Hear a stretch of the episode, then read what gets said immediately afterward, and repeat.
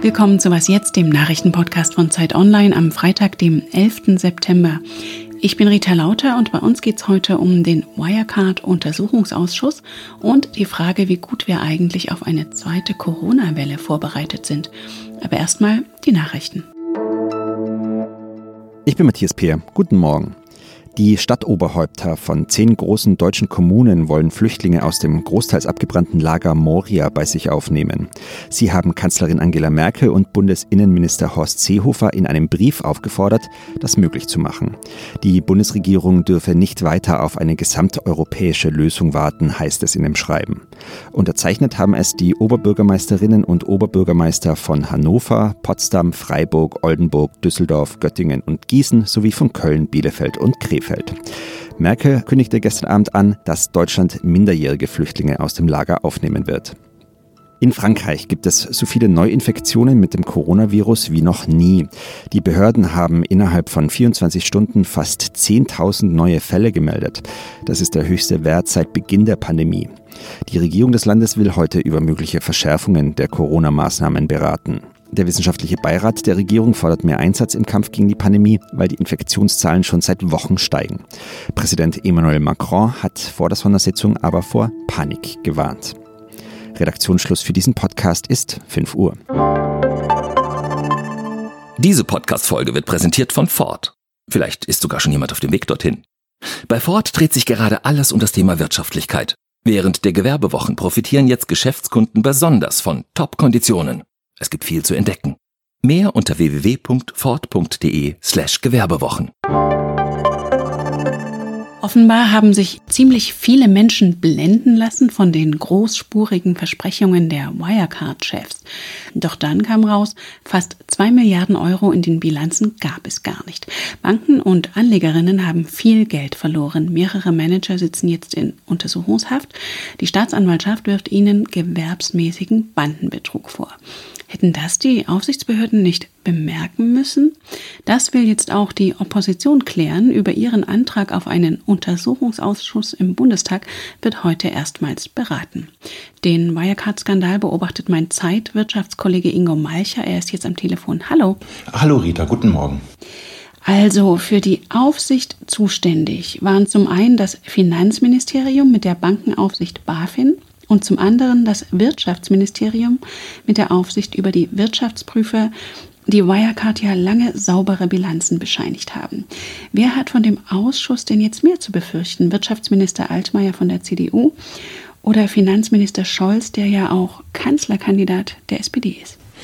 Politisch gesehen wahrscheinlich deutlich stärker Scholz. Herr Altmaier ist gar nicht so sehr im Fokus dadurch, dass Wirecard in erster Linie eben ein Finanzdienstleister war und die Finanzdienstleistungsaufsicht doch schon sehr, sehr lange Hinweise eigentlich hätte wahrnehmen müssen und auch bekommen hat, denke ich, dass Scholz doch einiges mehr zu befürchten hat in der Sache.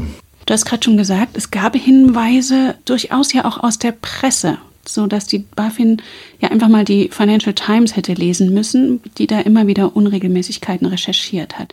Doch statt diesen nachzugehen, hat die BaFin lieber gegen die Journalisten von dort ermitteln lassen.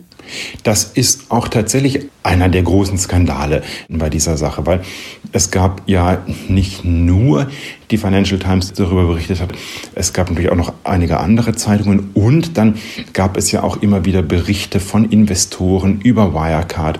Es gab 2016 einen anonymen Bericht eines Investors, eines Leerverkäufers, der Zatara-Bericht, in dem alles wirklich haarklein aufgeschrieben wurde. Und das Interessante an diesem Bericht von 2016 war, der wurde nur aus öffentlichen Quellen gefertigt. Das heißt, da musste man eigentlich nur das, was man leicht im Internet finden konnte, finden wollen. Und dann brauchte man ein bisschen Jagdinstinkt. Der hat der BaFin gefehlt und stattdessen ging man gegen die Kritiker vor und half somit letzten Endes dabei mit, dass dieser Betrug noch über Jahre lang gut gehen konnte. Und dann wurde ja auch noch bekannt, dass BaFin-Mitarbeiter selbst mit Wirecard-Aktien gehandelt haben sollen. Also die Leute, die Wirecard kontrollieren sollen, haben an dessen Aktien mitverdient. Wie kann das eigentlich sein? Also ich muss ehrlich sagen, als ich das gelesen habe, dachte ich, ich fall vom Glauben ab. Es ist tatsächlich so, dass Mitarbeiter der Europäischen Zentralbank beispielsweise nicht in derartige Wertpapiere investieren dürfen. Übrigens auch für Journalisten wie mich. Ich schreibe über Wirecard. Ich darf keine Wirecard-Aktien kaufen oder handeln, weil ja sonst auch die Gefahr bestünde, dass ich einem Interessenskonflikt ausgesetzt bin. Also dass Mitarbeiter der Aufsicht Aktien handeln dürfen, auch noch eines Unternehmens, das sie prüfen müssen, das ist absolut unfassbar. Und es gab aber offenbar da eine Gesetzeslücke und es war offenbar legal. Aber so etwas darf nicht sein. In Großbritannien wäre so etwas beispielsweise undenkbar. Was denkst du, welche Konsequenzen wird die Ausschussarbeit jetzt haben? Also wenn man optimistisch sein möchte, dann würde am Ende dieses Untersuchungsausschusses das Ergebnis stehen, dass man eine grundsätzliche Reform der Bankenaufsicht in Deutschland braucht, nämlich dass man eine Behörde braucht, die Jagdinstinkt hat und die Sachen finden will und die sich nicht als Gehilfe für Betrüger quasi aufstellen lässt, so wie das passiert ist. Das wäre, wenn man sehr optimistisch ist. Was realistischerweise zu hoffen ist, ist, dass rauskommt, wo die BaFin versagt hat und auch warum das der Fall war. Und da wird es wahrscheinlich am Ende auch personelle Veränderungen geben müssen. Wahrscheinlich nicht nur auf der Ebene derjenigen, die die politischen Entscheidungen treffen, aber ich denke auch auf der Abteilungsleiterebene. Und du wirst es weiter für uns beobachten. Danke dir, Ingo. Ich habe zu danken, Rita. Tschüss.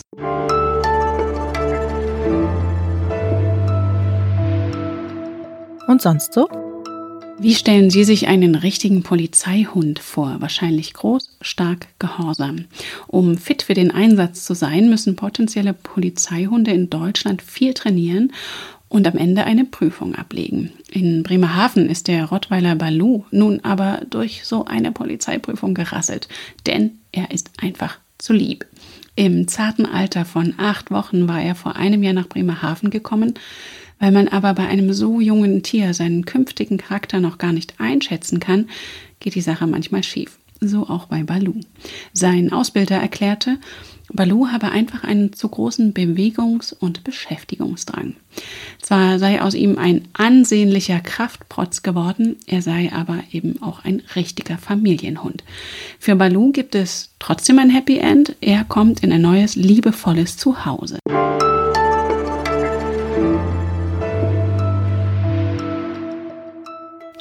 Noch ist es recht warm, sodass viele von uns, wenn wir nicht zu Hause arbeiten und lernen, mit dem Rad zur Uni oder Arbeit fahren können und Bus und Bahn mit den Ansteckungsrisiken meiden können.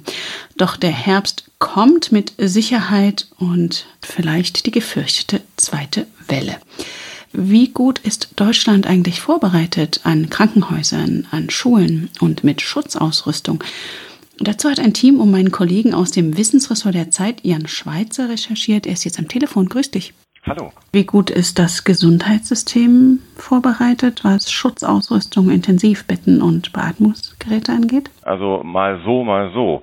Zum einen sind wir ganz gut vorbereitet, was zum Beispiel die Intensivbetten angeht. Da sagen eigentlich die Ärzte, die es wissen müssen, da kann uns eigentlich nichts passieren, auch wenn eine zweite Welle kommt und die zweite Welle vielleicht sogar ein bisschen schlimmer wird als das, was im Frühjahr passiert ist. Und wir sind sogar für die normalen Patienten, die in der ersten Welle, also im Frühjahr, so ein bisschen hinten übergefallen sind, für die sind wir eigentlich auch ganz gut gerüstet. Wir müssen keine OPs mehr absagen, sehr, sehr wahrscheinlich.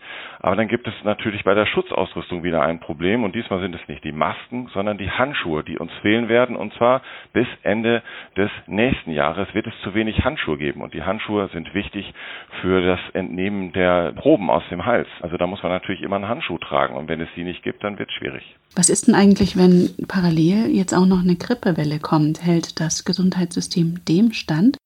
Wenn es so eine richtig große, starke Grippewelle wird, wie wir sie ja auch schon mal hatten, dann könnte es, glaube ich, wirklich eng werden. Das probiert man ja zu verhindern, damit, dass man möglichst viele Menschen impft.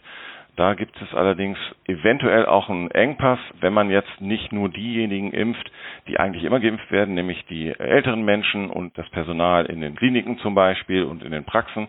Wenn man zum Beispiel auch Kinder impft, was eigentlich sinnvoll wäre, dann haben wir wahrscheinlich zu wenig Impfstoff.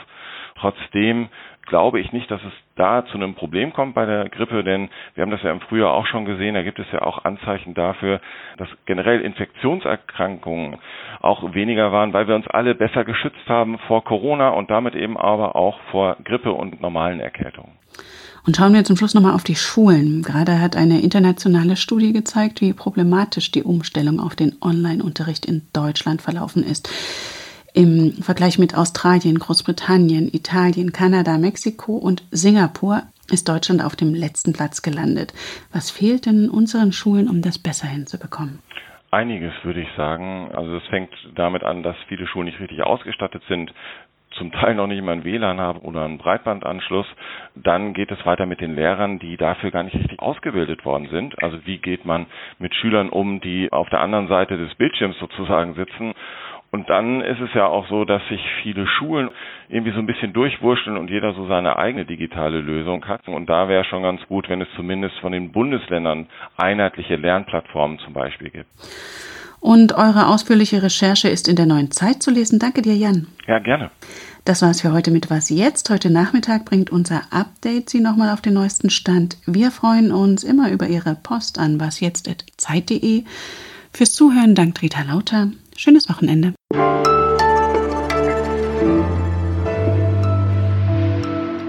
Jan, wirst du jetzt auch bei frostigen Temperaturen sicherheitshalber lieber zur Redaktion radeln? Ja, also ich werde, wenn ich es kann, radeln auf jeden Fall. Das hat aber nichts damit zu tun, dass ich mich vor Corona schützen möchte, sondern weil ich es einfach immer gerne tue. Denn wenn es ums Risiko ginge, dann müsste ich eigentlich Bus und Bahn benutzen, denn ich bin kein Maskenverweigerer, sondern ein Helmverweigerer.